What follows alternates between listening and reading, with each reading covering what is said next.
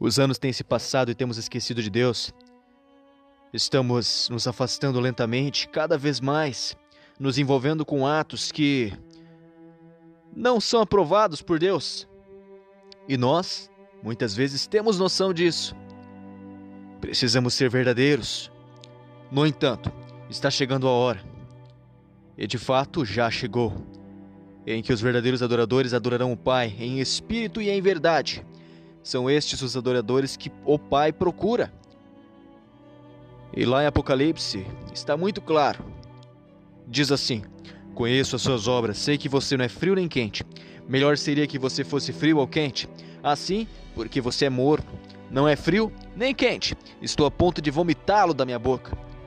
Então, amados, através dessas palavras, foi possível entender que ou servimos a Deus com todas as nossas forças e toda a nossa alma, ou não servimos a Deus. Muitos mesmo se dizendo verdadeiros adoradores, não agem como se realmente seguissem a Deus. Desprezam a Bíblia e seus ensinamentos. E Deus não mudou, permanece o mesmo. É você quem tem mudado, e para pior, volte para Deus. Uma vez disse a Oséias: Vá e case com a mulher prostituta. Dessa forma, seu casamento foi um símbolo de infidelidade. Assim como sua mulher se prostituía dessa forma, também, da mesma forma, era a conduta do povo de Israel, que em um momento adorava a Deus e em outro se curvava diante de outros deuses.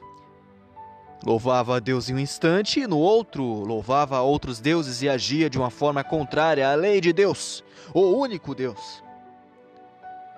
Então, não seja como o povo israelita daquela época. Não se prostitua. Não seja infiel a Deus. Seja um verdadeiro adorador. Deus lhe dá uma chance para voltar para os seus braços. Sirva-o sem ter vergonha de Deus, pois se nós negarmos a Ele perante o mundo, Ele também nos negará perante todos no último dia.